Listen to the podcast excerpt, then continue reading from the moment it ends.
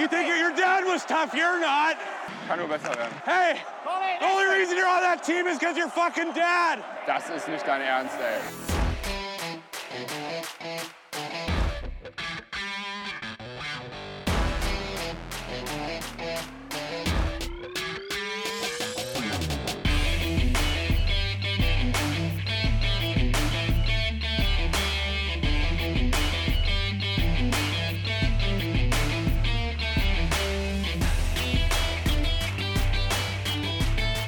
Montagabend, kurz nach elf. Hallo, liebe Leute, zu einer neuen Folge Trash Talk, dem DEG-Podcast. An einem Montagabend, an dem die DEG das Derby gegen die Kölner Haie mit 3 zu 6 verloren hat, die dritte, nee, die sechste Niederlage sogar in, Fol in Folge, abgerutscht auf Platz 6 der Tabelle. Und wir reden drüber. Hallo, Daniel. Ja, hi Milan, guten Abend. Guten Abend, André. Guten Abend zusammen. Und wir sind heute nicht nur zu dritt, wir haben einen Gast, einen ganz besonderen. Daniel, du hast ihn uns ähm, aufgerissen, sage ich mal. Wer ist es denn? Aufgerissen, nette Formulierung, Milan. Ähm, ja, hat sich ergeben aus einer Twitter-Konversation, ähm, als ich so lapidar mal schrieb, auch in einem DEG-Spiel ähm, und ein Kommentar, und jetzt bin ich ja schon ein bisschen bei dem heutigen Gast, äh, kam, äh, dass äh, ja, der wohl sehr ruhig dasteht mit einem Puls von 65 und wo ich dann so aus Spaß sagte, mit einem Puls von 65, dann fiebert er ja nicht mit seiner Mannschaft. Und äh, ja, so kam die Konversation zustande und am Ende ist er heute bei uns und ich begrüße recht herzlich heute Abend Rick Goldmann. Guten Abend. Hi Rick. Einen schönen guten Abend euch drei. Grüß dich. Ja, vielleicht kurz für unsere Zuhörer ähm, etwas zu dir und zu deiner Vita. Äh, hast ja eine lange Eishockey-Vita schon hinter dir als Sportler, als jetzt äh, im Bereich Experte und auch als Podcast-Ikone ja mittlerweile. Ähm, ja, was hast du erlebt in deiner aktiven Zeit? 476 DEL-Spiele, 84 AHL-Spiele, ein NHL-Spiel für die Ottawa Senators, elf Olympische Spiele. Wir hatten gesehen 45 Mal A- und B-WM-Spiele und ja, über dich liest man Spiegel Bestseller-Autor, TV-Experte, wie gesagt, und Podcast-Ikone. Ähm, vielfältig unterwegs und ich muss sagen, für mich ganz persönlich immer stets begeisternd. Also ich höre dir immer sehr, sehr gerne zu. Deswegen bin ich umso glücklicher, dass du heute hier bei uns bist und sage vorab schon mal herzlichen Dank für deine Zeit. Es geht doch gut runter. Jetzt seid ihr so gut drauf, obwohl eigentlich Düsseldorf hier verloren hat. Das finde ich doch nett. ja, wir geben uns Mühe. Natürlich, wir sind deprimiert und eigentlich leitest du gerade schon perfekt ein. Ähm, ja, gerade ist das Derby rum. Aus unserer Sicht natürlich mit einem ja, nicht so schönen Ausgang. Erste Niederlage die Saison gegen die Haie. Ähm, ja, wir befinden uns in einer Abwärtsspirale, aber an dich mal die Frage, wie hast du denn das heutige Spiel gesehen zwischen der DEG und den Kölner Haien? Eine kleine Rückfrage. Ähm, wer hat denn den letzten Sieg in Düsseldorf live im Stadion gesehen? Von uns? Wahrscheinlich nur du. Richtig, 21.02. Düsseldorf gegen Köln, 5-2, da war ich vor Ort. So. Ähm, ja, dann wissen wir ja, woran es heute gelegen hat. ja, nee, also ich habe ich, ich hab das Spiel natürlich heute auch gesehen. Äh, ich muss sagen, also das war natürlich insbesondere nach dem Berlin-Spiel, wo es ordentlich auf die Mütze gegeben hat, äh, ein scheiß Start aus Düsseldorfer Sicht. Gell? Erster Schuss, mhm. äh, erster Wechsel, und das Ding ist sofort drin. Dann machen sie einen schönen Konter, die Kölner, dann ist es 2-0, dann hat auch Düsseldorf einen Konter gehabt, aber nichts reinbracht und dann steht nach acht Minuten, glaube ich, war es, steht es 3-0. Da habe ich mir schon gedacht gehabt, so, ui. Weil äh, zu dem Zeitpunkt muss man sagen, klar, äh, Köln war absolut effizient, äh, hat quasi drei Torschüsse gefühlt gehabt und drei Tore gemacht, aber sie waren auch deutlich agiler. Also der Start war definitiv auf Kölner Seite. Und dann muss man schon zugeben, im zweiten Drittel, finde ich, war Düsseldorf die bessere Mannschaft, ist deutlich besser ins Spiel gekommen und das Spiel verloren wurde meiner Ansicht nach, aus Düsseldorfer Sicht jetzt auch, äh, noch vor dem 3 zu 1 von El. So ab der dritten Minute im zweiten Drittel hat Düsseldorf echt gut gespielt, haben gute Chancen gehabt, aber haben dann insgesamt, finde ich, auch zu viel liegen lassen. Das war der Unterschied heute, die Effizienz im ersten Drittel einfach. Köln hat die Dinger reingemacht, und ähm, auch wenn Düsseldorf dann dran war bei 4-3, es ist zwar jetzt 6-3 ausgegangen, aber das würde ich jetzt nicht so hoch bewerten. Es war ein sehr, sehr knappes Spiel. Das letzte Drittel war so ein Spiel, wie wir uns eigentlich grundsätzlich vorgestellt gehabt haben, wie das Spiel vielleicht laufen könnte. Aber es war definitiv die Möglichkeit da, aus Düsseldorfer Sicht das Spiel dann auch im zweiten Drittel zu gewinnen. Ja, absolut. Würde ich, würde ich auch so teilen. Ich denke auch, dass wir im zweiten Drittel uns da ganz gut gefangen haben. Nachdem echt, äh, gerade wenn du so auf den Deckel bekommen hast, in Berlin mit 8-1 geht es ins nächste Spiel, ins Derby, hast du die große Motivation, jetzt drehen wir den, den äh, Kahn mal um, nachdem wir hier fünf Niederlagen in Folge hatten, jetzt ist gut. Und dann liegst du so schnell wieder 3-0 hinten, ist natürlich eine Katastrophe gewesen, auch für die, ich glaube, für die mentale Verfassung der Spieler auch äußerst schwierig gewesen, kann ich mir vorstellen. Und äh, deswegen fand ich es eigentlich umso begeisternder, wie, das, wie, die Mannschaft sich dann auch zurückgekämpft hat in das Spiel. Das sprach dann wieder für die Truppe. Aber am Ende, gerade im Torabschluss, fehlte meiner Meinung nach auch dann die Portion Selbstbewusstsein in der jetzigen Phase. Oder wie siehst du das, Milan? Ja, sehe ich ganz genauso. Ich finde, man hat es äh, wirklich gesehen, dass bei einigen Spielern dann mit dem Torerfolg dann auch so ein bisschen das Selbstbewusstsein wieder zurückgekommen ist. Aber insgesamt fehlte da oft schon der Mut, den Abschluss zu suchen. Und irgendwie hatte ich auch das Gefühl, jeder versucht mit dem Puck auch die Verantwortung für den Abschluss und für den Torerfolg oder den Misserfolg beim Torschuss ähm, an den nächsten weiterzuschieben. Das ist interessant, dass du das sagst. Also darf ich ganz kurz was sagen dazu? Ja, klar, Verantwortung, klar. Verantwortung ist interessant, weil im ersten Drittel war, habe ich gefunden, war das sehr auffällig. Ähm, während, nehmen wir mal den allerersten Wechsel her. Oft schaue ich mir bewusst den ersten Wechsel an, weil man da so ein bisschen erkennen kann, wie sind die Mannschaften drauf. Und du hast erkannt, dass äh, beim ersten Wechsel von Köln fünf Spieler gleichzeitig gelaufen sind. Alle fünf waren in Bewegung, ob die eine Scheibe gehabt haben oder ob die keine Scheibe gehabt haben, die haben sich bewegt. Und insgesamt über das erste Drittel hinweg, und da komme ich jetzt zu dieser angesprochenen Anführungszeichen Passivität, ähm, war es so, dass einer, der die Scheibe hat, der muss eh mal laufen, weil der wird jagt. Dann bietet sich der nächstbeste an, der muss dann auch laufen, weil irgendwie muss er ja dem versuchen zu unterstützen. Aber drei andere schauen dann zu. Und das kommt oft aus einer gewissen Unsicherheit aus der Mannschaft heraus, wenn es gerade nicht so gut läuft. Also wie jetzt zum Beispiel, wenn du Berlin acht Eier kriegst, dann gehst du rein in das Spiel und ähm, ja, dann schaust du erstmal, was machen die anderen. Und das ist total schwer, auch nach fünf Niederlagen, in, wie es jetzt vor dem Spiel war, fünf Niederlagen in Serie, dass du da die Sachen, die sonst, wenn es gut läuft, automatisch laufen, nämlich dass du dich frei fühlst, dass du leicht bist, dass du leichtfüßig bist, dass du einfach läufst, dass du dich anbietest, dass du mitläufst, auch in beide Richtungen. Das sind dann oft die Punkte, die ein bisschen fehlen. Und ich, ich finde, das hat man, genau diesen mentalen Aspekt hat man im ersten Drittel bei Düsseldorf gesehen. Ja, kam bei mir auch so. Achso, Entschuldigung, Milan. Kam für mich auch so rüber, dass ähm, ähm, bei der DEG ja, die kam immer ein bisschen zu spät und war nicht so, nicht so ganz mental auf der Höhe im ersten Drittel, fand ich. Man hat immer nur agiert und nee, man hat immer nur reagiert und nicht agiert. Ja. André. Ja, das da, da schließe ich mich eigentlich dem Rick an. Ähm, wenn du, wenn du halt deine Spiele gewinnst und äh, vielleicht auch über 50 Prozent der möglichen Punkte in den Spielen so einfährst in den letzten paar Spielen, das ist ja auch immer so die Messgröße in der NHL, äh, diese, diese Point 500, äh, ob du da drunter oder drüber bist. Und, und, und wenn du das nicht holst und wenn du dann immer und immer wieder verlierst, dann kommst du irgendwann ins Denken. Und normalerweise in einem, in einem sagen wir mal, Wald- und Wiesenspiel ist vielleicht ein 1 zu 3 das Signal zu einer richtig geilen Aufholjagd. Aber du kommst halt ins Denken und wenn du es 1 zu 4 kriegst, kommst du nochmal mehr ins Denken, was dir sonst eigentlich gar nicht, wenn du in deinem normalen Rhythmus bist, passieren würde. Und so hat dann auch eine Mannschaft wie Köln, die, sagen wir, eine durchschnittliche Saison spielt, halt ein relativ leichtes, sich in Düsseldorf die Punkte abzugreifen, weil sie einfach Verunsicherung merken. Und ich habe auch das Gefühl, dass es bei der DEG, und da mache ich niemandem Vorwurf, dass es bei der DEG wenige Spieler gibt, die wirklich zu 100 Prozent mit sowas umgehen können. Ähm, dann versucht man da, dann versucht man irgendwie die Verantwortung zu übernehmen. Es funktioniert dann, wie gehört und gesehen, nicht.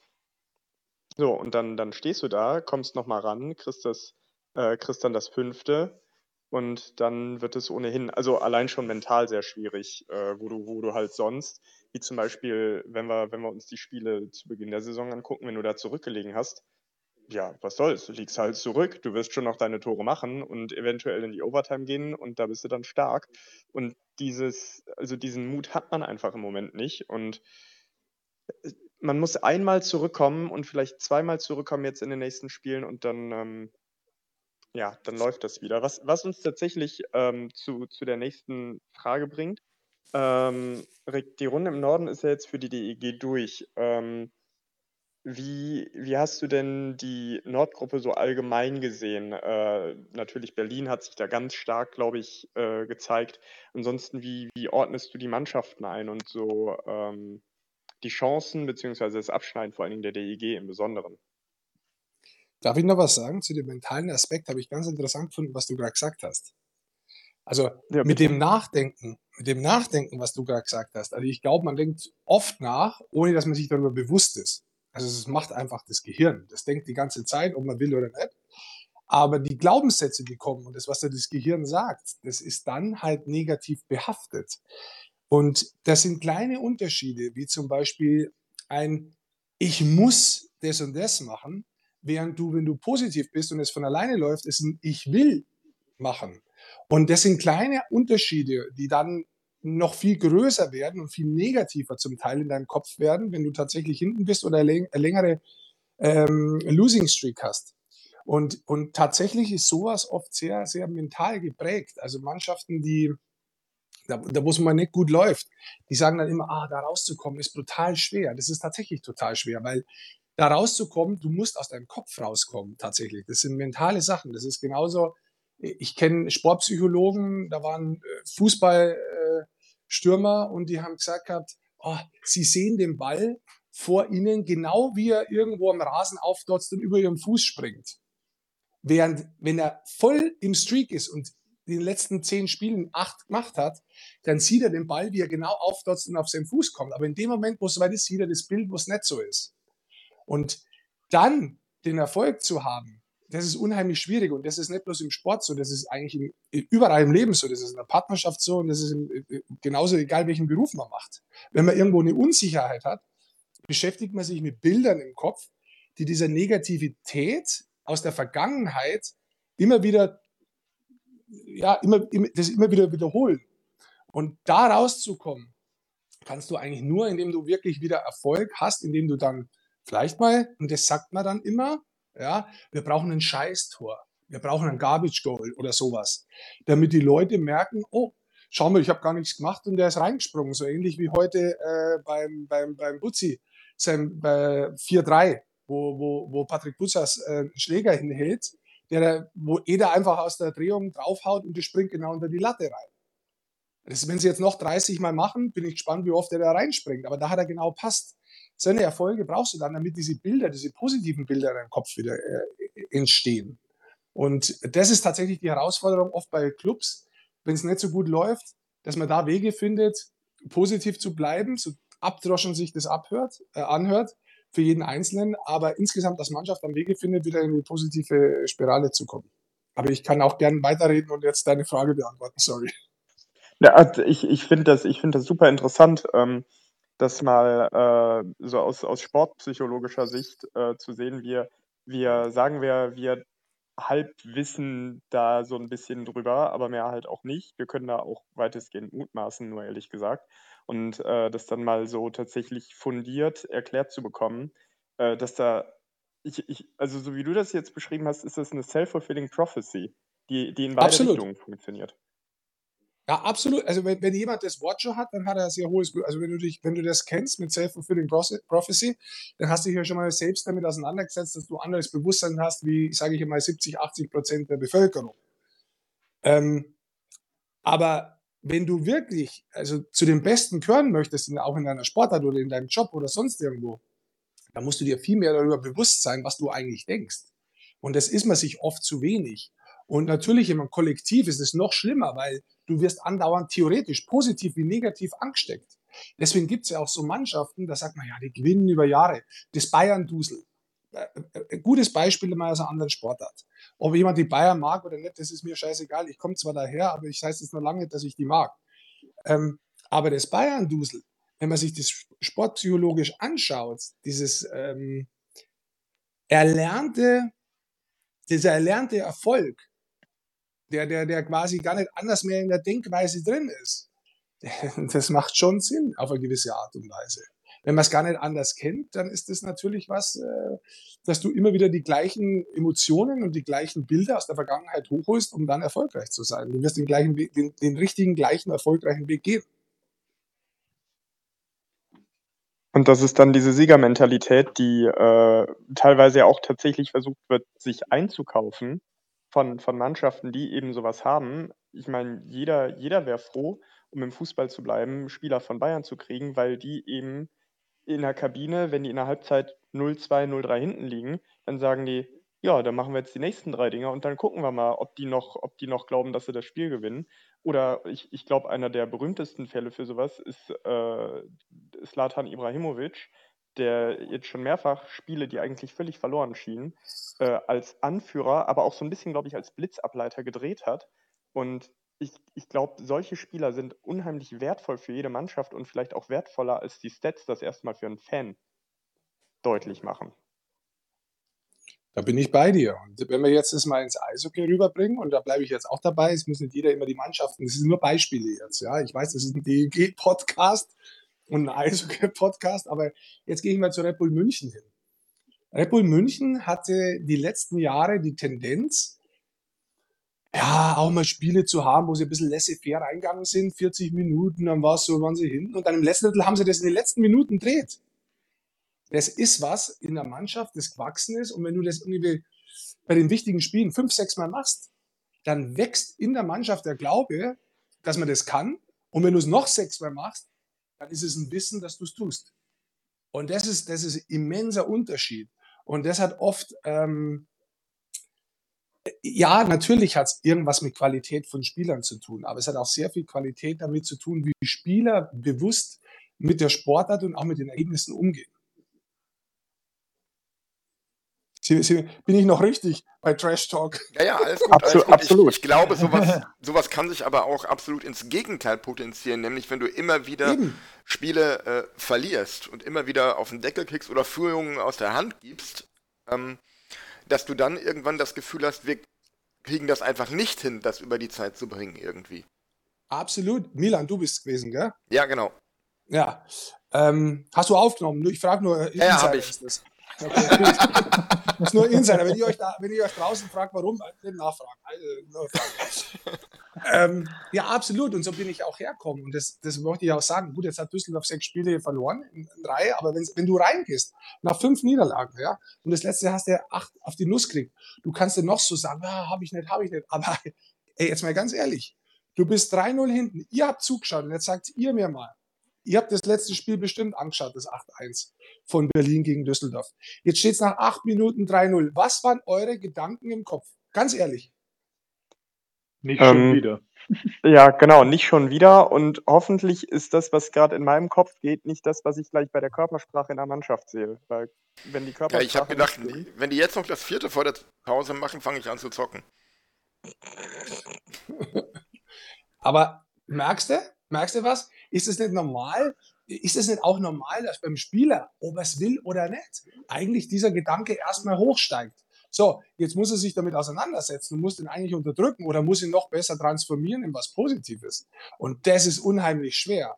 Und da brauchst du auch Ergebnisse auf dem Eis dazu. Du musst dann gewisse Sachen auch abhaken nach dem ersten Drittel und musst sagen, hör mal zu, der erste Drittel ist jetzt vorbei. Es ist eigentlich nur 3-0. Das ist das Positive an der ganzen Geschichte. Lass uns mal einschießen, da sind wir dran. Dann wackeln die beim zweiten und dann machen wir unser Ding. Und, aber das so hinzukriegen, das ist dann schon schwer. Und das ist die Herausforderung. Da sind wir jetzt bei der mentalen Herausforderung dieser Sport, äh, insgesamt im Sport, wenn man, wenn man es jetzt so auf, auf so ein Spiel runterbricht. So, und ähm, ja, jetzt ist natürlich für, für uns Trash Talk, den DEG-Podcast, interessant, äh, ob und wie man da wieder rauskommt. Ähm, und, und damit sind wir dann ja doch wieder vielleicht bei der, äh, bei der Frage, die wir, ich, ich bin geneigt zu sagen, eingangs gestellt haben. Ähm, wie, wie, wie siehst du denn ähm, die, die Nordgruppe als, als Ganzes und ähm, wie, die, wie die DEG da jetzt äh, ja, so steht und welche Chancen siehst du ähm, gegen, gegen vielleicht etablierte Teams im Süden? Also ich möchte mich entschuldigen, wenn ich deinen Fragenkatalog zerschieße, aber manchmal gibt es einfach Themen, die finde ich Daniel, interessant. Das, passt schon.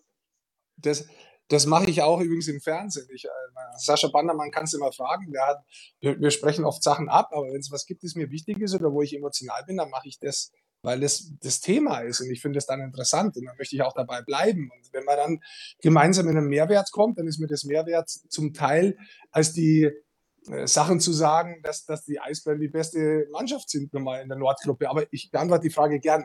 Erstmal muss ich sagen, also wir werden momentan regional durch Corona einteilt. Ich hatte das Glück, ähm, weil ich neben Magenta Sport auch für Sport 1 in erster Linie auch arbeite bei der deutschen Eishockey-Liga, dass ich auch äh, Spiele der Nordgruppe gesehen habe, eben unter anderem am 21.02. Düsseldorf gegen Köln. Dann habe ich aber auch Eisbären gesehen. Und ähm, für mich ist es sehr wichtig, die Mannschaften selber zu sehen in der Halle ist für mich ein großer Unterschied, weil ich die Sportart gespielt habe. Ich schaue oft auf andere Sachen. Ich schaue nicht nur auf die Scheibe. Ich schaue, bewegen sich die Spieler weg von der Scheibe? Wie ist der Aufbau? Wo sind die in der neutralen Zone, wenn die Scheibe in der eigenen Zone ist? Äh, was ist, was passiert draußen auf der Bank? Und andere, ich schaue auf andere Sachen oft zum Teil. Deswegen ist es mir tatsächlich, fällt es mir nicht so leicht, die Nordgruppe so präzise einzuschätzen. Aber ich sage dir mal eins, nachdem ich jetzt die Eisbären gesehen habe und auch die Adler Mannheim in der Gruppe Süd, äh, haben beide absolut, sind beide absolut zu Recht auf dem ersten Platz. Das muss man ganz klar sagen. Ähm, äh, die Eisbären, das ist echt stark, was die insgesamt spielen. Also die sind da vorne. Und man muss auch ganz klar sagen, äh, Krefeld, was die spielen, die sind absolut zu Recht auch auf dem siebten Platz. So hart muss man es sagen. Ja.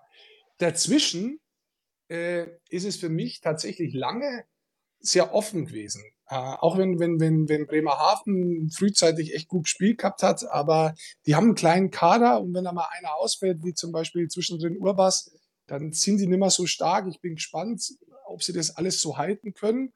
Jetzt auch in der Verzahnung. Grundsätzlich muss man schon sagen, also die Qualität und die Spielweise, die unangenehme, die Bremerhaven an, an, an den Tag legt, beschert ihnen momentan zu Recht Tabellenplatz 2. Und dann von drei bis sechs, das ist wirklich Tagesform.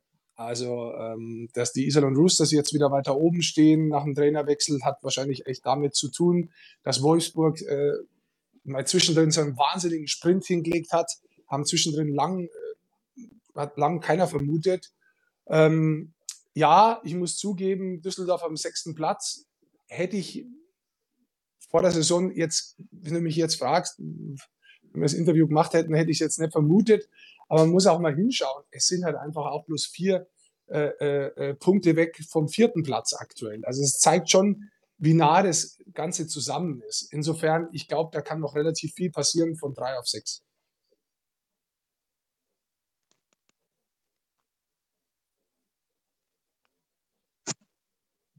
Milan? Ja. Also, ist ja, ist ja, sind nee, die ersten nee, so eingeschlafen? Nein, alles gut, alles gut. Ich war nur auf, auf Mute. Also für alle, die jetzt beim, beim, beim Autofahren das hören, äh, es ist keine Meditation, bitte äh, haut euch immer wieder auf die Brust, nicht, dass ihr auch einschläft. Ich könnte dir nur stundenlang zuhören, Rick, weil es einfach sehr angenehm ist. Ähm, meine, Stimme, meine Stimme ist sehr angenehm um 23.35 Uhr, ja.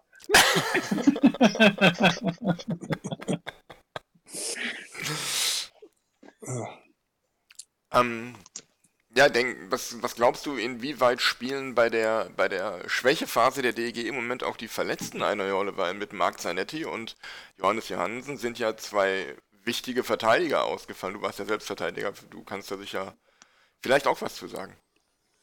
Ja, heute war dann zusätzlich noch Flake nicht dabei, alle noch waren nicht dabei. Das sind natürlich schon vier Leute, gell? Und die können schon auch Eishockey spielen. Und ähm, wenn man sich den Kader mal anschaut, wenn er komplett wäre, glaube ich schon, dass Düsseldorf einen guten Kader hat. Also ich könnte dem Kader jetzt wenig vorwerfen. Also wenn ich jetzt mal äh, einfach mal so hingehe und schaue mir den Kader an, dann würde ich sagen, okay, vielleicht würde ich mir da zwei Importspieler wünschen, die spielerisch besser sind, ja, also die, die wirklich Top-Imports sind, also wirklich Top-Imports, die richtig abliefern, auch von den Punkten in Überzahl, wo du weißt, okay, es ist so, es sind sehr viele dabei, ähm, wo du dich darauf verlassen kannst, wie sie spielen. Aber eigentlich die spielstarken Spieler sind mehr die Deutschen. Das zeigt, für mich persönlich ist das ein sehr, sehr starker deutsch geprägter Kader Düsseldorf. Und ich glaube, dass da Niki Mon einen Wahnsinns äh, Job gemacht hat. Und ich glaube auch, dass der Kader insgesamt besser ist als Tabellenplatz 6 aktuell. Aber natürlich ist es was, und du hast Max Netti angesprochen zum Beispiel, ist eigentlich ein unauffälliger Verteidiger. Es ist jetzt nicht der, der ja, äh, offensiv so glänzt und was weiß ich was alles macht, aber der rotzt halt echt viel Eiszeit weg, 20 Minuten fast im Spiel eigentlich. Und ähm, wenn dir da zwei Importstellen fehlen hinten drin, hat es schon was auch mit Qualität zu tun. Das ist keine Frage. Und für einen Verteidiger ist es ja nicht unbedingt ein schlechtes Zeichen, wenn er unauffällig spielt. Ja, das wollte ich damit eigentlich unterstreichen, genau. Also ich glaube, ähm, die Arbeit, wenn du 20 Minuten spielst und ähm, wenn du deinen Job hinten drin machst, das sieht man oft nicht. Der erste Pass muss gut sein. Ähm, ich meine, es gibt ein paar, die schalten sich dann schnell ein, weil sie die schnittsteuerlichen Qualitäten vorne haben, die machen Punkte dazu. Es gibt andere Verteidiger, die haben vielleicht einen guten Schuss, werden in Überzahl noch eingesetzt, aber es gibt da einfach die, die nimmt man auch in Unterzahl her, ja. Und ähm, die blocken die Schüsse, die räumen vom Tor frei, die machen auch defensive Arbeit in der neutralen Zone schon, die es dann den Stürmern in der, Offensive, in der Offensive wieder leichter macht. Und wenn da ein paar fehlen, dann sieht man das oft nicht, dass da Qualität vielleicht schon früher fehlt, weil er die blaue Linie besser hält, weil er in der neutralen Zone stört, weil er die blaue Linie in der offensiven Zone besser hält und so weiter. Und ähm, ja, ich bin da definitiv dabei. Das ist natürlich ein harter Schlag gewesen äh, für Düsseldorf, dass da innerhalb von kürzester Zeit zwei Verteidiger ausfallen. Wie stark vielleicht an der Stelle noch ist in deinen Augen so der Impact in der Mannschaft von Spielern, die vielleicht in der Kabine auch durchaus für Lockerheit sorgen, gerade jetzt auch in so einer Phase wie aktuell? Also ist das für so eine Mannschaft schon richtig krass, auch menschlich, wenn dann, ich, was man so hört, ist ein Zanetti, der soll aber sehr, sehr positiv sein als Typ, auch in der Kabine für die Mannschaft. Ähm, hat das auch durchaus einen Impact auf das ganze Team dann auch an der Stelle, einen besonderen Impact oder kann man das als Team, als einzelner Spieler ganz gut ausblenden, wenn da plötzlich einer nicht mehr in der Kabine mitsitzt? Da muss ich jetzt fairerweise sagen, da muss ich passen. Das wäre jetzt gelogen. Ähm, da musst du in der Kabine wirklich drin sitzen, um das zu beurteilen. Also da musst du mhm. wirklich dabei sein und musst beurteilen, okay, wer ist eher der Stinky-Peter, aber macht einen geilen Job. Ja, und deswegen gehört er trotzdem zu uns. Aber wer macht vielleicht ähm, nicht so einen auffälligen Job, ist aber ein wahnsinnig geiler Typ in der Kabine. Und mit geiler Typ in der Kabine hat nichts damit zu tun, dass ich jede Woche, also früher hat man CD mitgebracht, inzwischen glaube ich, braucht man das immer. da steht was anderes an. Äh, gute Musik auflegt, sondern da können oft andere Sachen dazu. Ja? Einfach die Sachen zu machen, zu wissen, okay, äh, jetzt läuft es nicht gut, aber ich mache trotzdem so weiter wie vorher auch und ich gehe ins Eck als Erster und ich setze den Check und ich bin da und räume vom Tor auf und so eine Sachen, dass andere sagen so, oh, der macht seinen Job, also warum sollte ich ihn nicht machen? Ja, das kann ich nicht beurteilen, also da muss man wirklich in der Kabine drin sein, das können wirklich, das ist, eine, das ist, ein, das ist ein Insight, das ist eine Einsicht, wirklich nur von den Spielern in der Kabine, beziehungsweise von einem Trainer. Okay. Hm, jetzt, ähm. jetzt muss ich mal, jetzt mache ich auch ein bisschen Fragenkatalog kaputt und muss mal eine Folgefrage stellen. Steckt Arbeitermentalität an? Boah, das ist eine starke Frage. Das ist eine starke Frage. Also ich, ich, ich würde jetzt sagen, wenn Spieler offen sind und wenn das Bewusstsein da ist, und da gebe ich dir jetzt mal was, äh, ich gebe dir mal so ein Beispiel, dass sowas funktionieren kann, äh, bei den Olympischen Spielen von Deutschland. Da hast du ja auch einen Kader Spieler, die zum Teil äh, im Club andere Rollen gehabt haben aber dann bei der Nationalmannschaft halt nicht Überzahl spielen, sondern dann vielleicht bloß sechs, sieben Minuten Eiszeit kriegen und die nicht regelmäßig. Aber wenn sie mhm. reingehen, alles machen.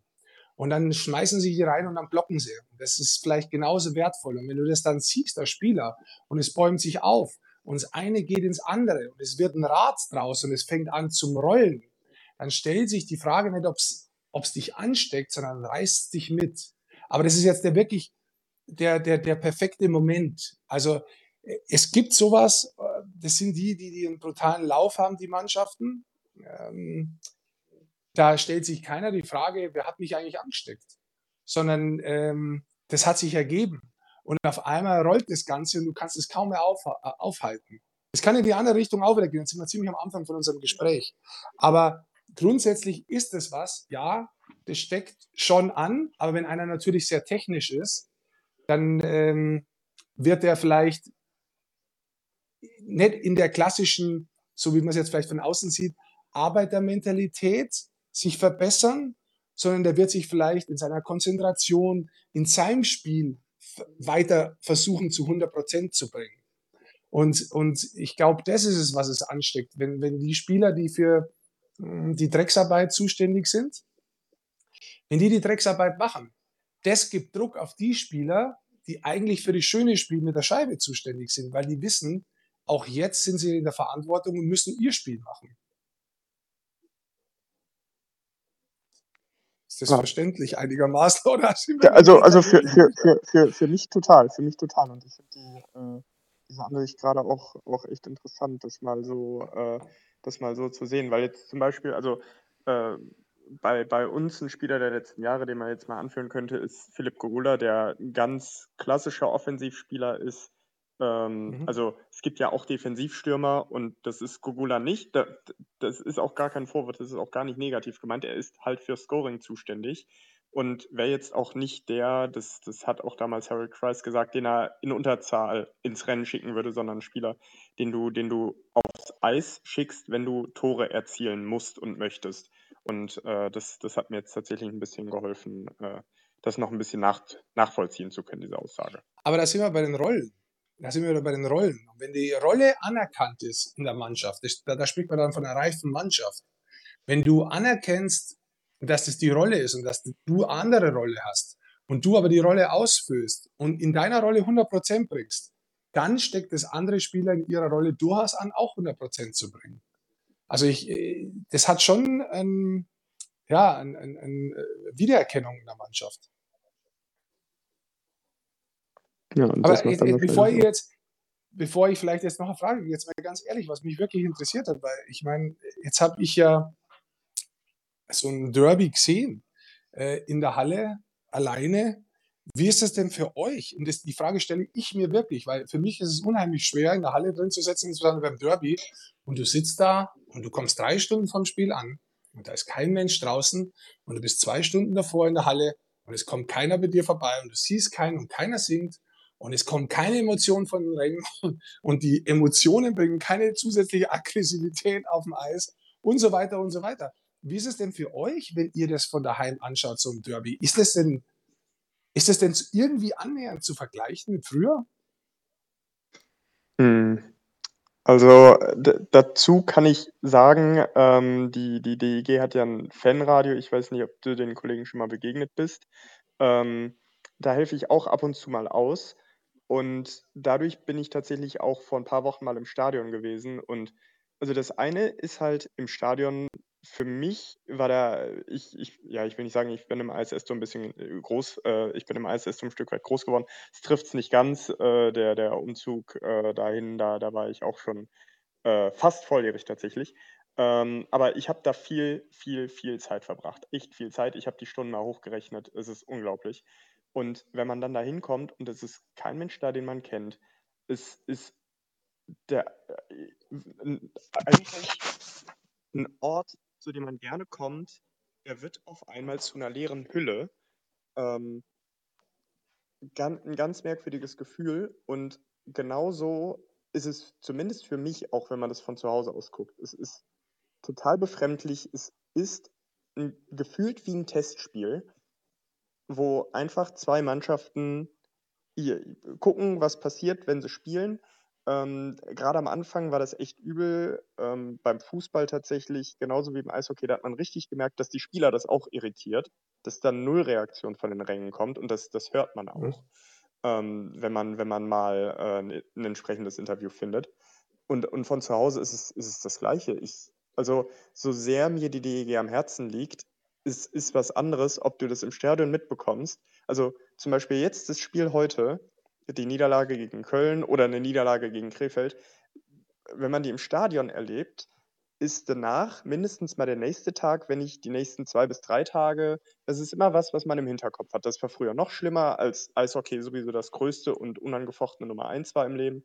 Äh, jetzt gibt es natürlich noch ein, zwei andere Dinge, die damit reingewachsen sind.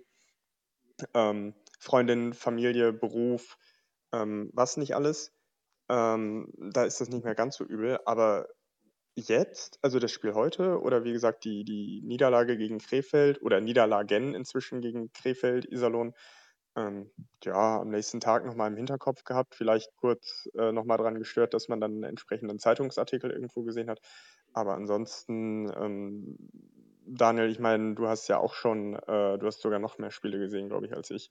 Äh, es ist nicht das Gleiche, oder? Absolut nicht, genau. Ja, die letzten 20 Jahre waren es zwei Heimspiele, die ich verpasst habe.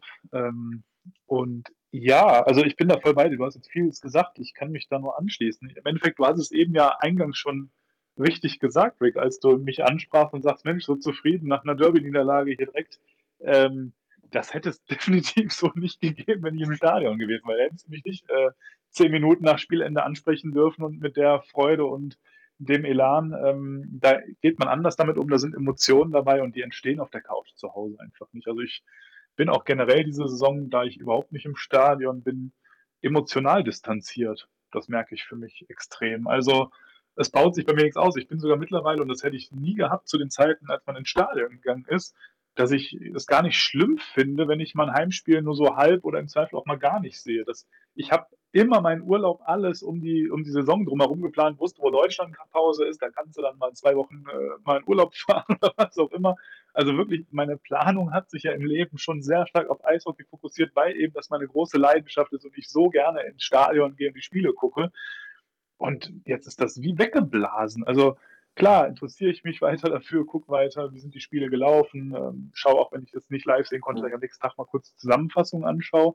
Aber so wie heute auch, ich bin da so emotionslos geworden. Also selbst, klar ärgert einen das 0-3 und es gehen dann diese Gedanken durch den Kopf nicht schon wieder.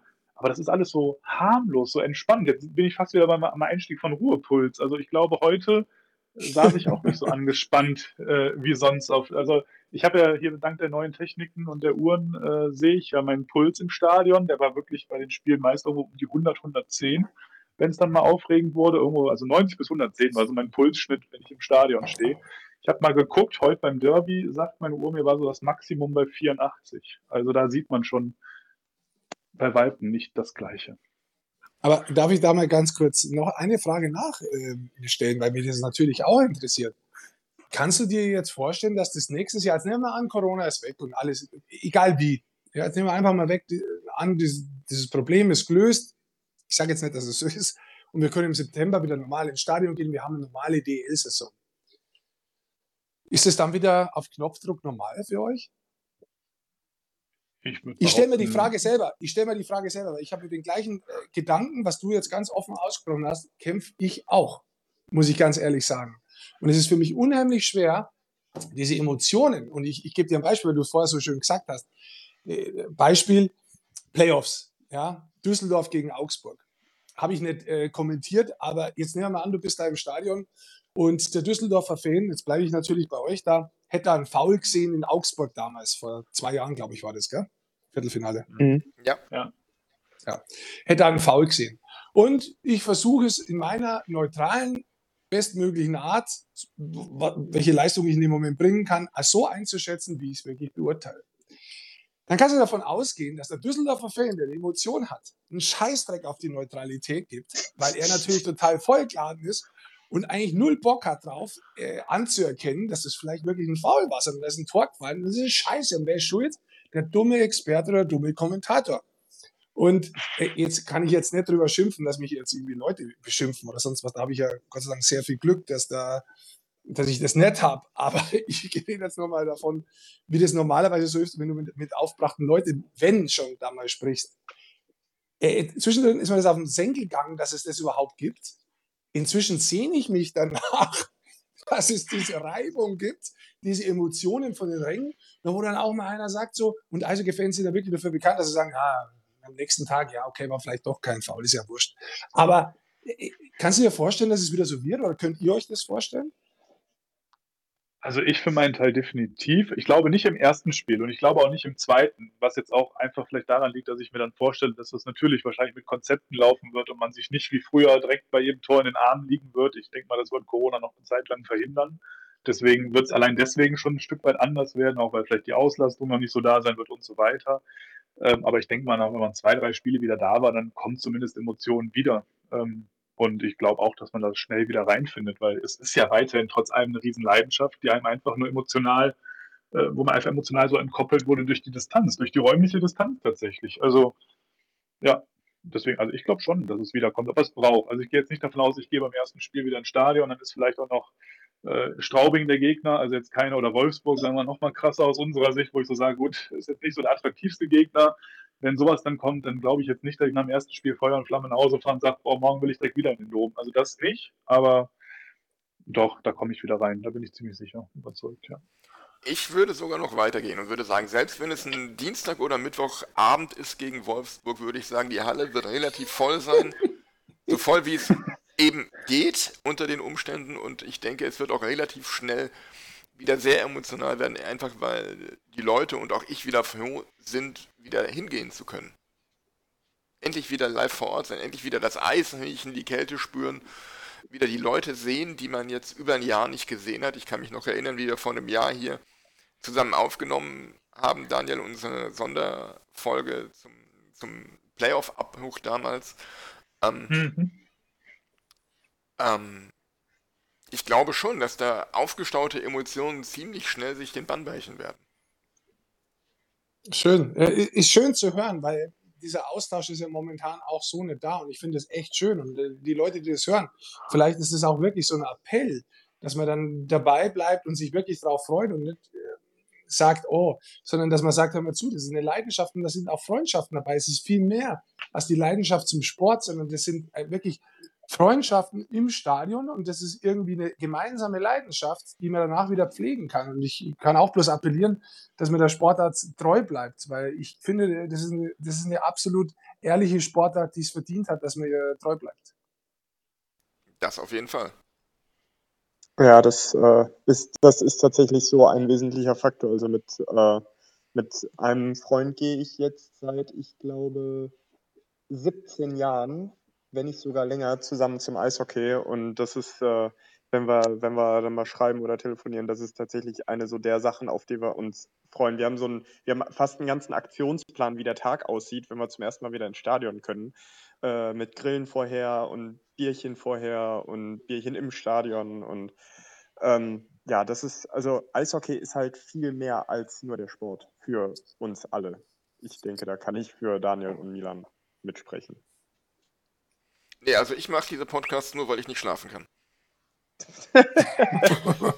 das erklärt eigentlich. Ich kann eigentlich sehr gut schlafen. äh, nur eine Zwischenfrage, ganz kurz, äh, inside-mäßig. Milan, du nimmst auf, oder? Ja, ja, mach ich. ja, okay. ich fühle mich langsam gemobbt hier. Ich bin doch nicht Sascha Bandermann. Ja, ich habe so das Gefühl, du bist ein bisschen so der Sascha Bandermann von eurem Podcast, aber hast du auch einen schlechten Witz? Hast du einen schlechten Witz, dann könntest du jetzt unterschreiben, dass du es bist. Nee, für die schlechten Witze ist André zuständig. ich, also, Milan, ich, ich werde dich daran erinnern bei deinem nächsten Facebook-Post.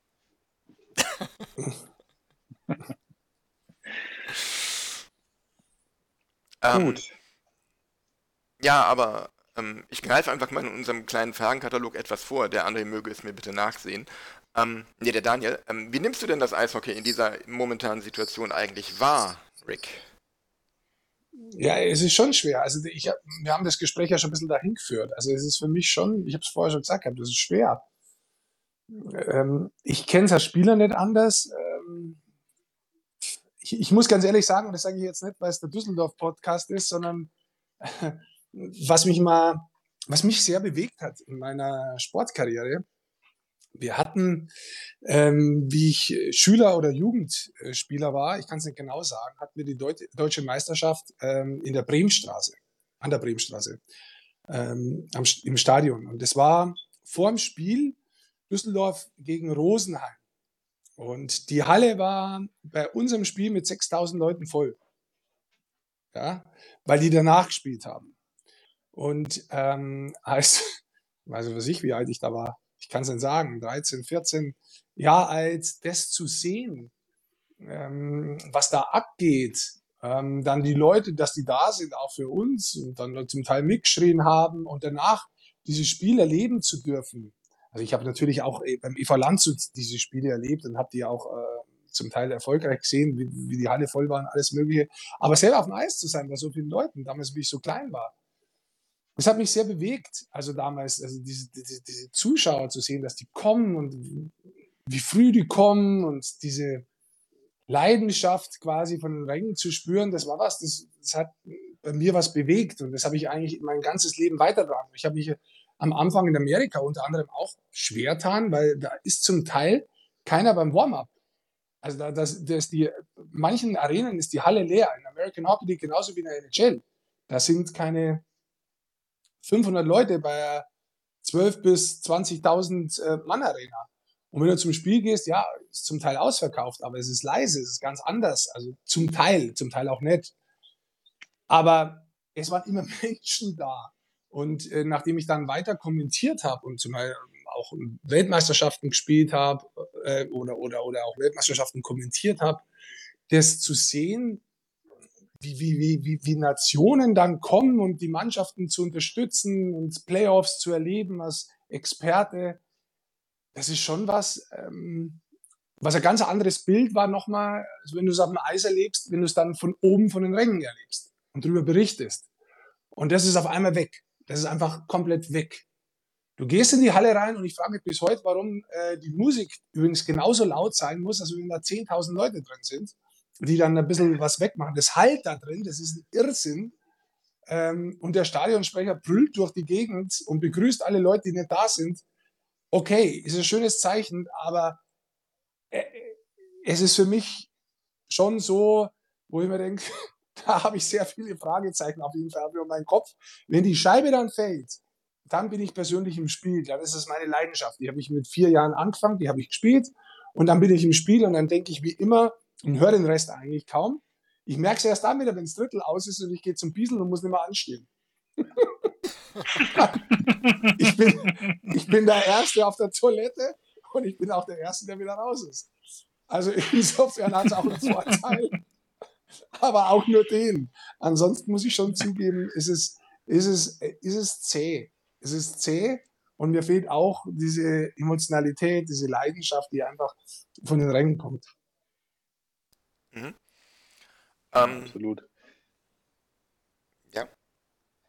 Achso, ja, ich, ich hätte jetzt daran äh, angeschlossen, insofern, ähm, du hast ja gerade schon angefangen zu erzählen von Nordamerika und äh, den Situationen mit den Stadien und dass da so wenig Zuschauer dann noch sind beim Warm-up. Ähm, vielleicht daran anschließend mal die Frage an dich, weil da passt es vielleicht ganz gut an der Stelle ähm, zu deiner Karriere. Was ist denn so für dich das bisherige Highlight deiner Spielerkarriere und vielleicht auch von deiner Kommentatorenkarriere gewesen? Ja, ich glaube, also äh, als Spieler ist es klar, für mich waren die Olympischen Spiele äh, definitiv äh, das Highlight. Ähm, bei Olympia dabei zu sein, ich bin äh, in, der, in der Grundschule aufwachsen und dann ist da überall noch so, sind so, die kennt ihr, kennt ihr jetzt wahrscheinlich nicht mehr, aber vielleicht hören auch ältere Leute zu, die, na gut, die wissen was Podcast ist ja doch ein paar schon. Meine Mutter hört es auch. Also insofern, ähm, äh, man trainiert für Olympia, da sind so, so Plakate drin gewesen und dann hast du gewisse Sachen machen müssen, so Bodenturnen und so Geschichten. Und Olympia hat immer einen Stellenwert für mich gehabt. Und ähm, als ich dann tatsächlich 98 erst mal dabei sein durfte in Nagano, ja, das, da habe ich es gar nicht verstanden. Da habe ich es gar nicht verstanden. Ich habe es erst, ich habe vier Jahre braucht, um es wirklich zu verstehen, 2002 oder in Salt Lake City. Das ist, das ist so ein schönes Klassentreffen von Sportlern, die ihr ganzes Leben dem Sport gewidmet haben. Und ähm, die größte Auszeichnung äh, dann wahrscheinlich ist, wirklich bei Olympia dabei zu sein. Und ähm, da kommt es, glaube ich, auch daher, dieser grundsätzliche Spruch, dabei sein ist alles. Das war für mich schon so was, Olympia nominiert zu sein. Und wenn du jetzt auch noch mit den Spielern sprichst, äh, Olympia-Nominierung ist einfach das Höchste, was du bekommen kannst. Egal wie erfolgreich du letztendlich bist, nur mal die, da dabei zu sein, das zu erleben, das ist unglaublich. Und wenn du dann die Möglichkeit hast, wie damals äh, ich in 2002 ähm, mit der Mannschaft äh, einmarschieren durfte in das große Stadion äh, und mit den Flaggen und so weiter. Und du sitzt da oben, das Eröffnungsfeier und du spielst und wir haben auch noch gut gespielt. Das ist natürlich dann doppelt schön. Ähm, das ist was, das ist wirklich was, das, das kann da keiner nehmen. Und das ist was, das, das, das bedeutet mir persönlich in meiner sportlichen Karriere am meisten. Das muss ich ganz klar sagen. Und danach kommt definitiv die Heim-WM 2001. Ähm, in Köln, tut mir leid, dass ich es jetzt sage, aber es ist halt so für euch. ähm, die, Spiele in, die Spiele in Köln damals mit der neuen Köln Arena, wie die Halle bumsvoll war und da oben ist Polonaise tanzt worden und weiß was ich was alles. Hey, das war grandios. Das war unglaublicher Spieler, werde ich nicht vergessen. Äh, ähnlich ist es äh, als Kommentator gewesen. Also diese Heimweltmeisterschaften, die ich 2010 und 2017 ähm, als Experte für Sport 1 übertragen durften, durfte, das, äh, das war unglaublich. Also die 2017er WM auch ähm, insgesamt auch mit dem Team, da haben wir uns schon lang kannt, also der Sascha Bandermann, äh, wir haben dann schon einige Weltmeisterschaften gemeinsam gemacht, auch in dem Team gemeinsam mit, mit, mit, Basti Schwele und wer da alles dabei war äh, im Hintergrund.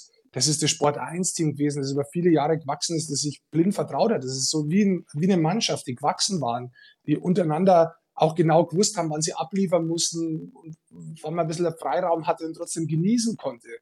Ähm, das macht schon echt viel Spaß und da bin ich sehr, sehr dankbar dafür, dass ich das sowohl als Sportler erleben durfte, dann aber auch von der anderen Seite fast schon ein bisschen ja, aus, aus Fansicht oder viel mehr aus Fansicht miterleben durfte. Mhm. Jetzt, jetzt mal eine Frage, eine, eine Frage zu Nagano. Ähm, ich, ich weiß nicht, wie sehr das damals schon verbreitet war, dass man da so einer Nationalmannschaft hinterhergeflogen ist. Ich meine, heute sieht man ja echt am anderen Ende der Welt äh, noch die, die Flaggen des Heimatlandes wehen bei, bei Turnierspielen oder bei Olympischen Spielen. Ähm, wie, wie ist denn in Japan die Begeisterung für Eishockey oder ähm, sind da tatsächlich so viele deutsche Fans hinterhergeflogen, dass es ein gefühltes äh, Heimspiel war? Ich kann mir das gar nicht vorstellen. Alter, das ist 25 Jahre her. Jetzt fragst du mich, wie die Halle war. Ähm, also ja, oder, oder die Stimmung vielmehr. Ja, die Stimmung kannst du nicht zwingend vergleichen. Ich glaube, ähm, wenn man jetzt mal zurückschaut, ähm, bei den, äh, beim Silber-Team, da war die Halle auch nicht immer voll. Ja, aber um das geht es gar nicht. Also die, die, die Begeisterung ist zum Teil schon da gewesen. Da waren definitiv deutsche Fans, das weiß ich. Also das weiß ich wirklich noch. Ähm, die Halle war trotzdem immer gut gefüllt. Aber natürlich ist jetzt vielleicht äh, in Japan nicht die Sportart Nummer eins Eishockey gewesen. Aber das ist auch gar nicht so im Vordergrund in dem Moment gestanden. Die Hallen waren trotzdem gut gefüllt und ähm, dieses Erlebnis ähm, war es eigentlich das, was dich pusht hat.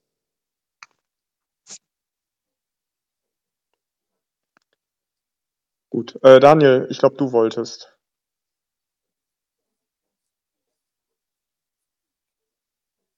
Daniel hat sich noch ein Bier geholt. ah, ich glaube, in der Zeit macht er das nicht mehr. Ich weiß nicht. Ähm ich glaube, er ist geflogen. Ich lasse ihn mal wieder rein. Daniel. Ja, der konnte den Scheiß nicht mehr anhören. Er hat gesagt, komm, ich gehe raus jetzt hier. So, da bin ich wieder. Irgendwie war auf einmal alles tot. Ich habe nichts mehr gehört. nee, ist ein, ist ein guter Tag von der Software auf jeden Fall heute bei uns. Die Aufnahme läuft noch. Das ist beruhigend. das ist sehr beruhigend. Ah, Gott. Ja. Habt ihr eigentlich schon mal nur, nur, nur Frage, weil äh, habt ihr schon mal, ist uns nur in unserem Podcast noch nie passiert, aber ich habe auch jedes Mal Angst, weil ich bin für die Technik zuständig. Habt ihr schon mal einen Podcast aufgenommen, der dann am Ende festgestellt wurde, dass er gar nicht aufgenommen ist? ja. Äh, die, die, Folge, die Folge heißt, mit dem zweiten hört man besser. da, haben wir, da haben wir beim Daniel im, im Keller gesessen. Das war noch vor Corona-Zeiten, unsere zweite Folge. Haben uns da anderthalb, zwei Stunden über Eishockey und die DEG unterhalten. Und dann ähm, haben wir unseren Rekorder da abgestellt, haben die Speicherkarte rausgenommen, haben die in den Laptop geschoben.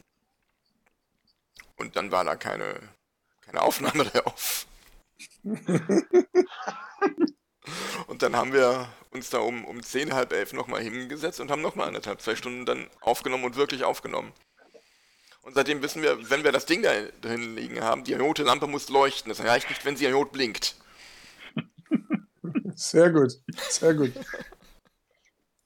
Jetzt habe ich ja eben euren, äh, äh, euch nicht mehr gehört. Jetzt weiß ich nicht, ob die letzte Frage schon war. Sonst würde ich mich einfach langsam Richtung Ende kommen und noch eine letzte Frage quasi anschließen an dich, Rick. Ähm, jetzt weiß ich aber nicht, ob eben ihr schon soweit wart. Nein, waren wir nicht. gewartet Fra habt. frag, ist doch wurscht. Frag nochmal, ich sag was anderes.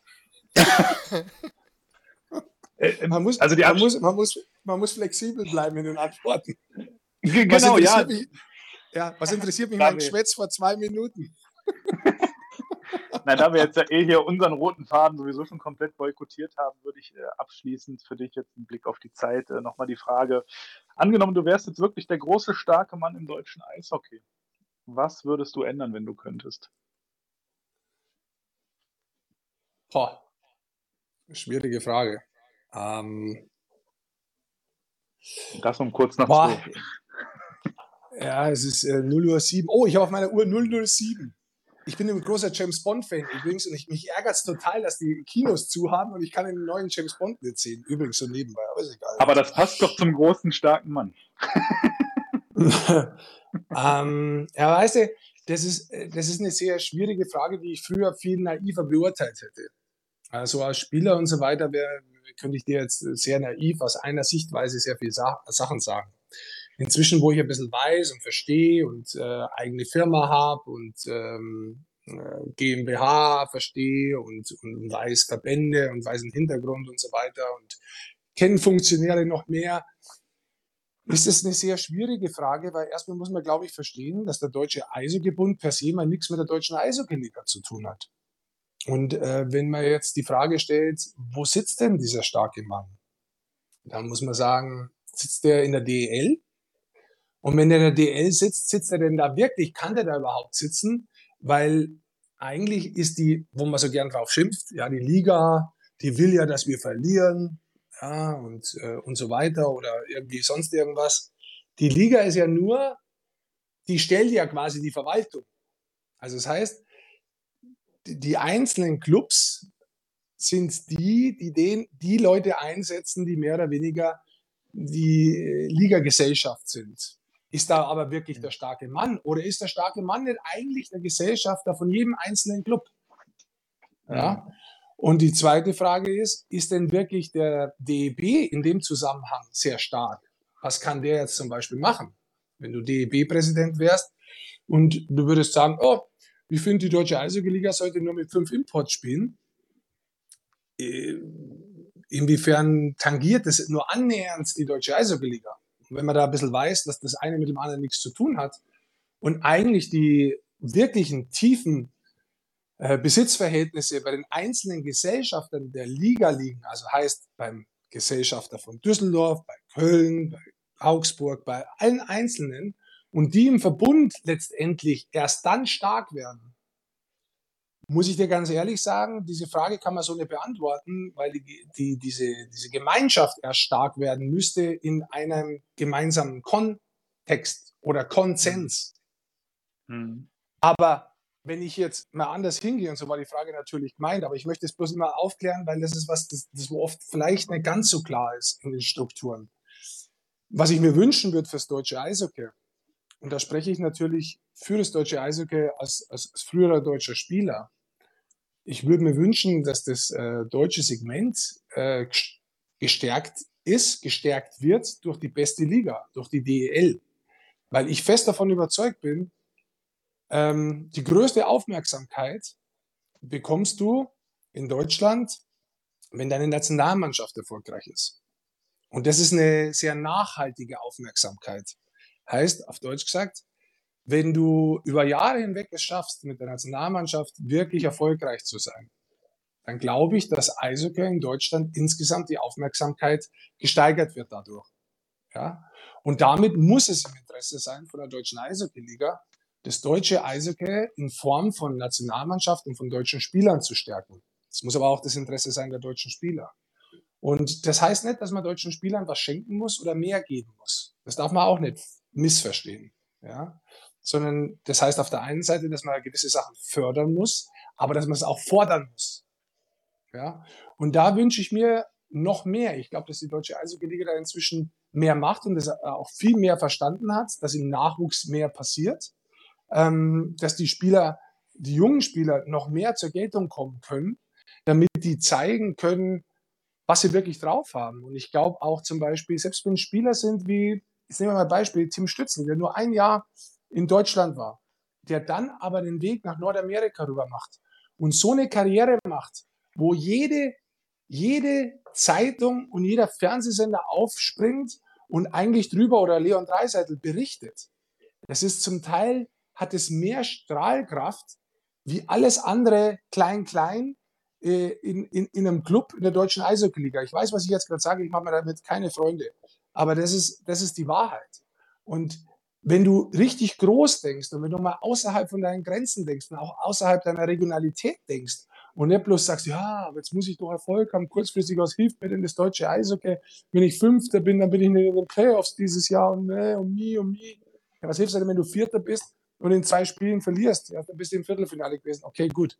Hast im Vertrag drin stehen, dann bist du im Vierter gewesen. Aber ich glaube, insgesamt müsste da ein größerer Konsens gefunden werden, um ein größeres Ziel zu haben als, als Vision und dieser Vision wirklich nachzugehen, insgesamt und nachhaltig. Und das ist was, das ich mir einfach wünschen würde, weil ich glaube, das dauert, das dauert definitiv, das dauert fünf Jahre, bis du das merkst. Aber das wird mit sich Geld ziehen, das wird Sponsoren ziehen, das wird alles das dann ziehen, was die kleinen denkenden regionalen Clubs momentan eigentlich vermissen, warum sie sagen, sie machen es nicht das kommt als Nachhaltigkeit obendrauf. Aber dazu muss ich einmal lösen von diesem Klein-Klein-Gedanken, nur für dich selbst zu denken, sondern einmal dich anzuschließen in einem großen Kontext und zu sagen, das ist die Vision und wir sind Teil davon. Und gleichzeitig kann ich aber meine regionalen Stärken weiterhin ausbauen. Mhm. Das ist für mich so ein bisschen das. Sag du, André. Ja, dank, ja danke. Ähm, also tatsächlich ist äh, das was, was man ja im Handball auch beobachtet hat. Deutschland ist 2007 Handball-Weltmeister geworden und auf einmal gab es Jugendmannschaften noch und nöcher. Die Leute wussten gar nicht, wohin mit den ganzen Jugendspielern. Ähm, die, also jetzt, ich, ich, ich kenne mich im Düsseldorfer Handball ein bisschen aus. Die, die Vereine hatten auf einmal äh, in, in den unteren Jugenden, C-Jugend, D-Jugend, hatten die auf einmal ein, zwei Mannschaften, ähm, einfach, Rick, wie du sagtest, wegen dieser Strahlkraft von zum Beispiel einem gut gelungenen Turnier, ähnlich wie das Deutschland jetzt in Russland geschafft hat. Ähm, so, und das, also da bin ich absolut bei dir. Das ist das, was eigentlich jeder Sportart gut tut. Das hat man früher im Tennis gesehen. Steffi Graf, Boris Becker waren, waren da die, äh, die Leuchttürme, wenn man so möchte. Ähm, ja, und ich, ich bin da bei dir. Tatsächlich so ein Spieler wie Leon Dreiseiter, der leider beim falschen Verein spielt. Ähm, ist aber genau, ist aber genau das äh, oder eine der Sachen, die wir im Moment brauchen. Ja, und ich, ich, ich meine, nochmal zurückzugehen auf Olympia Silber. Man hat danach einen signifikanten Anstieg an tatsächlich, wie du sagst, Nachwuchsspielern gesehen. Jetzt muss man dazu sagen, jetzt haben wir aber das nächste Problem, wir haben gar nicht so viel Eishallen zum Teil oder so viel Eiszeit, um die dann tatsächlich aufs Eis zu lassen. Aber lass das mal das zweite Problem sein. Lass die erstmal darum kämpfen, dass sie in der Spitze besser werden. Damit bringst du mehr Qualität im Nachwuchs raus. Jetzt spinn das Ganze mal weiter. Wenn du bessere Trainer hast eine bessere Trainerausbildung hast, kannst du die besseren Spieler in einem niedrigeren Bereich weiter und schneller und besser äh, entwickeln. Dann drängen die ganz anders in die Liga rein. Wenn die Liga jetzt dafür auch noch offen ist und das Ganze unterstützt auf eine Art und Weise. Und nicht bloß sagt, ja, ich hole Füllausländer, weil die sind 10.000 Euro günstiger und mi, mi, mi, ich habe keinen Sponsor und meh, meh, meh, ich weiß sonst nicht alles, was ich sonst noch heulen könnte, sondern das in einem großen Kontext sieht, dann kriegst du irgendwann, und das dauert, ich, ich sage ganz bewusst, das kann dauern, das kann drei, vier, fünf Jahre dauern, aber dann hast du auf einmal ganz was anderes, weil du auf einmal weißt, oh, die Nationalmannschaft, wo spielt, die hat jetzt nicht mal 1,5 Millionen Zuschauer, sondern die hat 3 Millionen Zuschauer. Und von den 3 Millionen Zuschauern interessieren sich nicht wie früher plus 200.000, ich sage jetzt Zahlen, ja, ähm, für, für, für Eishockey normale Ligaspiele anzuschauen, sondern auf einmal 500.000. Oh, das ist auf einmal wieder interessant für Sponsoren. Auf einmal kommt dadurch diesen zweiten Weg mehr Geld rein. Aber das ist was, was langfristiges, wo viele Leute dabei bleiben müssen. Und, und, und vor allem, da kommen wir wieder zurück zur Macht, wer kann das wirklich bestimmen? Das kann ja nicht der sportliche Leiter irgendwo bestimmen. Da, wo es heißt, ja, wenn du da nicht reinkommst, dann kommt halt der Nächste. Ja, sondern das sind eigentlich wirklich die Inhaber der einzelnen Clubs, und ich glaube, wer ist der starke Mann? Um auf die Frage jetzt zurückzukommen. Der starke Mann sind die Clubs wirklich in der deutschen Eishockey-Liga. Und da muss ein Konsens her. Ja, da wollte ich eben hinaus. Ich glaube, das ist ja auch das große Problem, was wir jetzt ja auch jahrelang gesehen haben an den, an den Diskussionen rund um Auf- und Abstieg, wie lange es da allein gedauert hat, bis man einmal auch eine Verzahnung hinbekommen hat und so weiter.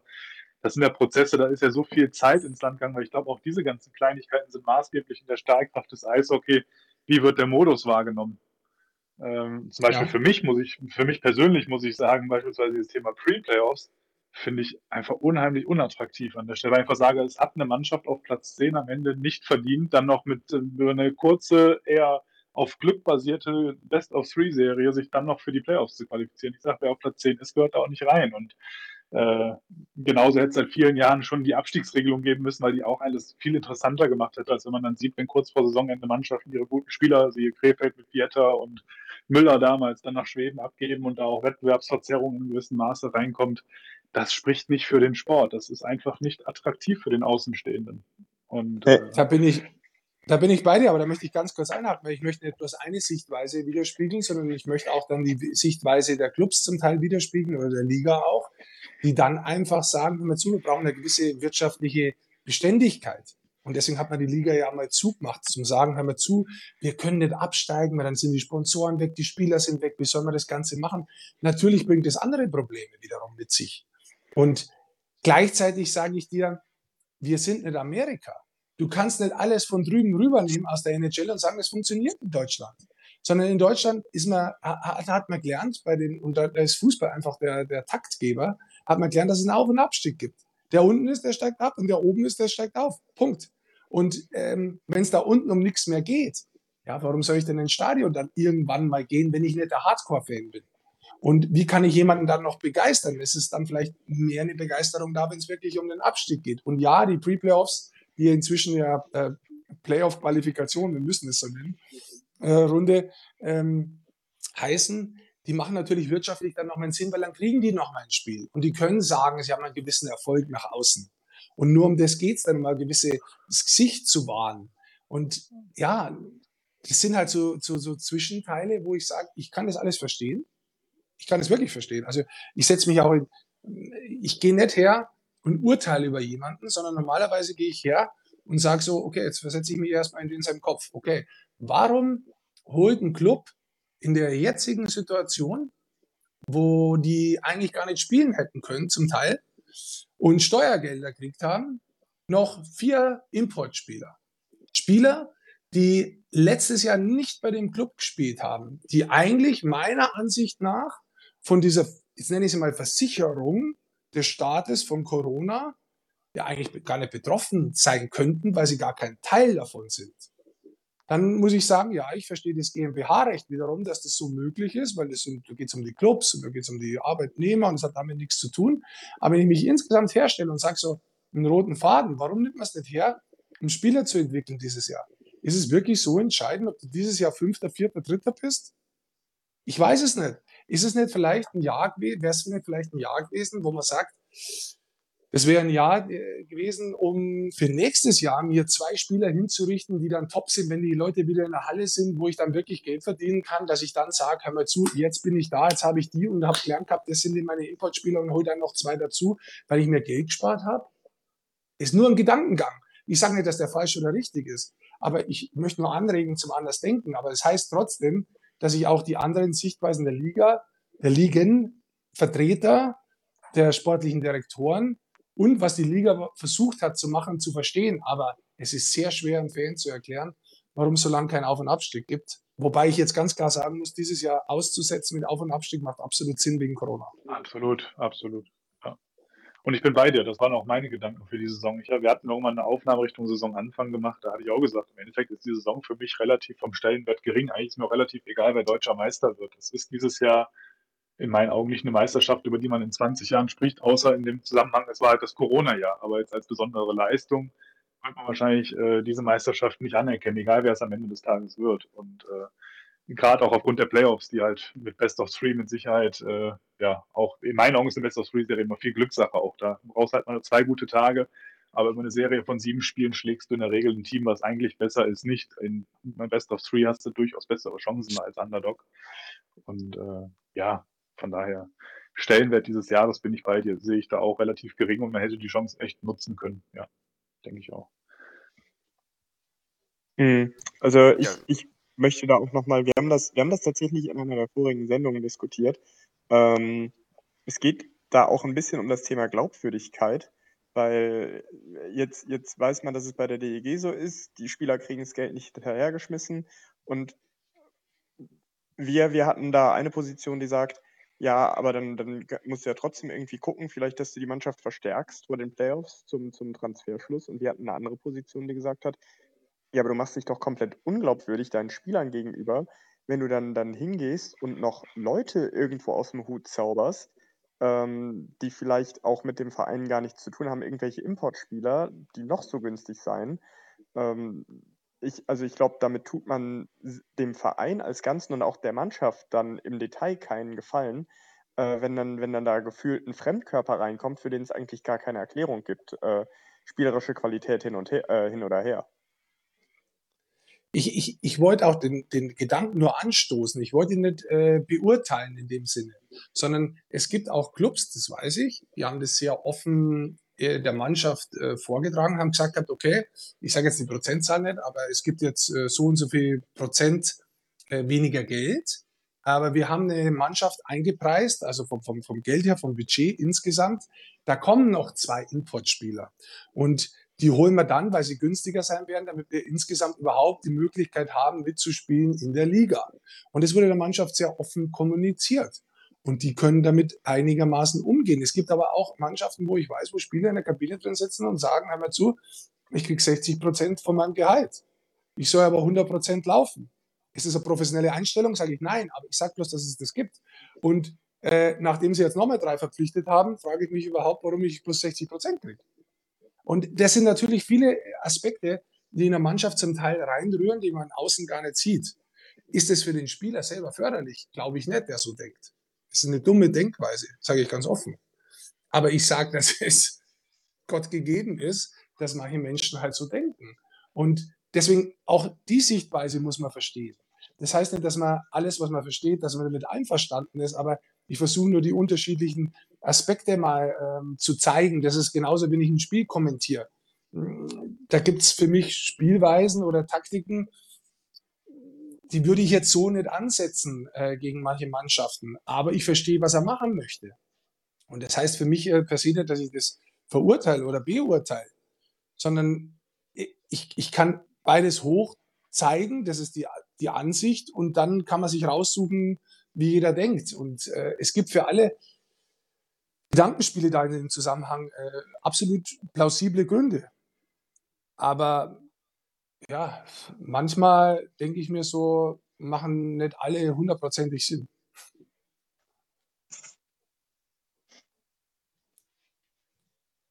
Ja, das äh, denke ich, teilen wir auch alle die Meinung. Das ist einfach so in der Außenwirkung manches einfach schwierig nachzuvollziehen, wie du schon sagst. Aber man kennt halt auch nicht immer alle Internas und was wirklich äh, schon so gelaufen und kommuniziert worden ist. Deswegen äh, wie du schon sagst, man muss, glaube ich, vorsichtig sein mit einer finalen Beurteilung, aber man kann ja so ein Gefühl mal haben, was man dann auch durchaus äußern kann und darf, um, um auch mal in so eine Diskussion zu kommen und das alles gesund äh, nach vorne zu diskutieren, sage ich mal. genau. Ja, so ich weiß nicht, Milan, André, habt ihr beide noch Fragen, noch Dinge? Ansonsten, wir sind jetzt damit fortlaufender Zeit. Erstmal, Rick, sorry, dass wir jetzt so lange drüber sind, aber es war mega interessant, muss ich einfach an der Stelle mal sagen. Vielen, vielen Dank an dich. Äh, ich hoffe, euch da draußen hat es auch richtig gut gefallen mit Rick. Ähm, wie immer, hinterlasst gerne eure Meinung, eure Kommentare zu dem Ganzen. Ähm, wie ist eure Sichtweise zu der ganzen Thematik, zu den Themen, die wir heute besprochen haben? Lasst es uns wissen, schreibt uns in die Kommentare. Ähm, ja, Milan, ich gebe an dich mal nochmal zurück. Ja, ich habe eigentlich auch nichts mehr. Ich möchte nur ein riesiges Danke loswerden an Rick Goldmann. Es war äh, mir ein Fest und eine Ehre, mit dir hier äh, heute zu diskutieren. Es hat Spaß gemacht und ähm, wenn du das nächste Mal in Düsseldorf bist und Fans wieder da sind, sag ich mal Hallo. Macht es. Vielen Dank an euch. Wobei, drei. wobei vor Vielen einigen, vor, vor vielen, vielen Jahren, vor vielen Jahren haben wir uns sogar ein Semester lang in Essen an der Uni regelmäßig gesehen. Da hatten wir nämlich äh, einen Tag äh, mor morgens ähm, um 8, glaube ich, das Seminar auf dem gleichen Flur und haben uns dann regelmäßig im Aufzug gesehen. War, haben wir das gleiche Seminar gehabt? Was hast du besucht? Nee, nee, nicht das gleiche Seminar, aber wir hatten Ah. das Seminar auf dem gleichen Flur und sind dann immer morgens mit dem Aufzug gefahren zusammen. Und haben Ja, uns dann auch schon über. Eishockey unterhalten, weil ich damals einen Freundschaftsschal der DEG mit dem ECD Sauerland hatte. Ah. Ich glaube, das war noch zu deiner Ja. Iserlohner Zeit, meine ich. Und Da habe ich angefangen zu studieren, ja, tatsächlich, wie ich in Iserlohn war. Da habe ich in, äh, an der Universität Essen angefangen zum Studieren, ja. korrekt. Genau, und da kamen wir ein bisschen ins Gespräch. Und ich finde es interessant, dass mich wirklich jemand an der Uni getroffen hat, weil ich war da nicht besonders oft. Ich habe Ich auch hab nicht, also. abgeschlossen. Ich habe ich hab abgeschlossen, muss ich sagen. Ich habe abgeschlossen, ich habe meinen Abschluss gekriegt. Und äh, der war gar nicht so schlecht.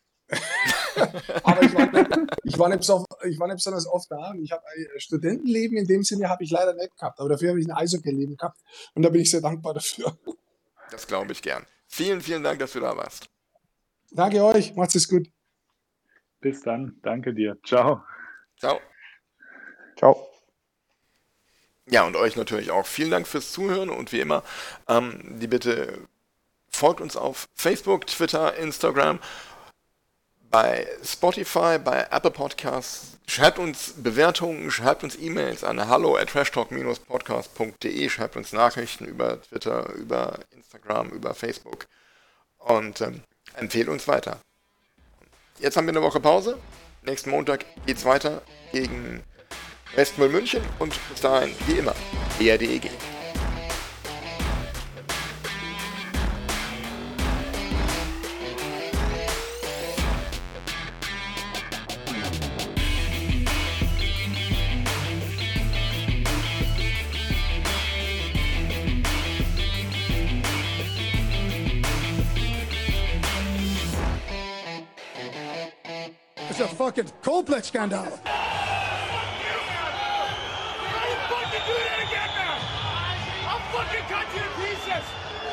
Fucking time!